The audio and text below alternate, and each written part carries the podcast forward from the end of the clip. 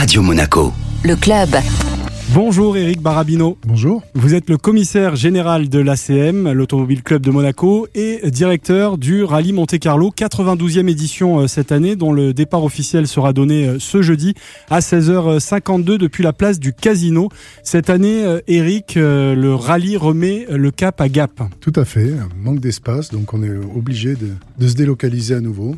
Les surfaces, on va dire, d'accueil qui nous restaient sur le port sont insuffisantes pour accueillir un nombre minimum d'équipage, ça nous aurait encore réduit le, nombre de concurrents. Donc Monaco garde évidemment euh, le départ officiel, l'arrivée et la cérémonie euh, de remise des prix, mais en revanche, voilà, il n'y aura pas comme les autres années euh, le parc d'assistance. Et non, on est obligé de délocaliser sur, sur Gap cette année.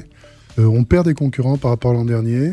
On travaille à essayer d'en avoir plus parce que quand même l'origine de ce rallye, c'est la promotion notamment des amateurs. Donc on va essayer de, de s'agrandir à nouveau dès que possible l'année prochaine en, essayant de gratter un peu de terrain. Le rallye euh, remonte en, latitude et en altitude, mais il y a un choix assumé aussi d'avoir sur euh, le parcours des routes verglacées, des routes enneigées. Ben, le fait d'être à Gap, ça va nous permettre d'aller un peu plus au nord et on espère, oui, trouver au, au moins de la glace, si ce n'est de la neige. Est-ce que le département des Alpes-Maritimes reste quand même sur le parcours du rallye? Oui, mais euh, malheureusement, cette année, on n'aura qu'une spéciale, c'est la toute dernière, la Power Stage sur le Turini, parce que ben, le, parc d'assistance se trouvant déporté, on est obligé, de faire un retour, un retour juste le dimanche matin en passant par le Turini. Pour ce rallye 2024, euh, manche d'ouverture euh, comme toujours hein, du championnat du monde des rallyes, le tracé compte 14 euh, cols à franchir, 17 spéciales.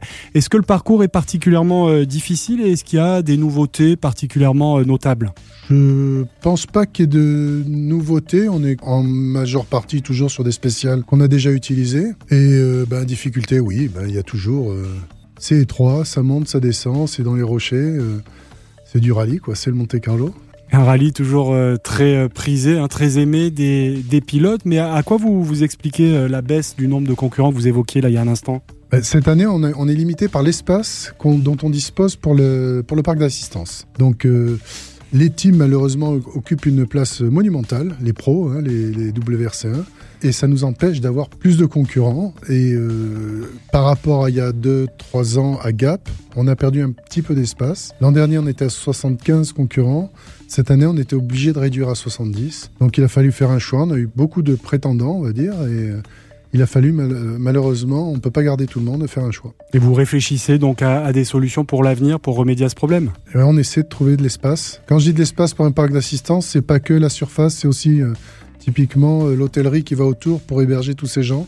C'est des grosses équipes, il y a beaucoup de monde. Quand il y a deux pilotes, il y a au moins une dizaine de personnes autour, si ce n'est plus quand c'est les pros. Et, ben, ça, demande de, ça demande du couchage, donc ça peut pas se faire n'importe où, c'est pas évident. Alors parmi les, pilotes pros, il y aura euh, de nouveau Sébastien Augier qui va remettre son titre en jeu. Euh, alors lui, euh, évidemment, il adore se, se rallye Monte Carlo, puis en plus, là, ben, ça se déroule du côté de chez lui. Mais oui, il est à la maison, donc je pense que c'est les routes sur lesquelles il a grandi c'est pas forcément son désavantage.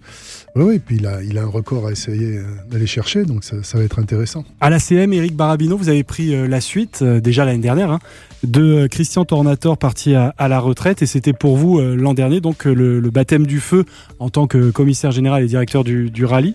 Qu'est-ce que vous en gardez de cette première édition? Ça s'est bien passé, c'est...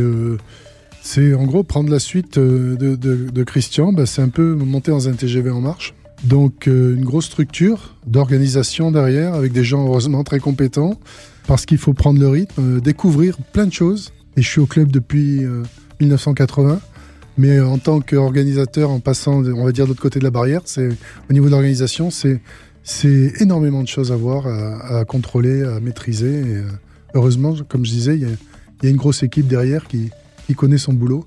Donc ça m'a beaucoup aidé. Et 40 ans donc passé à, à l'ACM, plus de 40 ans, vous, devez avoir un bel album souvenir et, plein de souvenirs euh, fantastiques. Oui, oui, ben, j'ai fait mon premier Grand Prix en 80 en tant que commissaire technique. Donc j'étais au milieu des stands, euh, de l'entrée des stands, à trier les voitures qu'on pesait, qu'on pesait pas. Donc je faisais du sport, j'avais 17 ans, donc ça allait.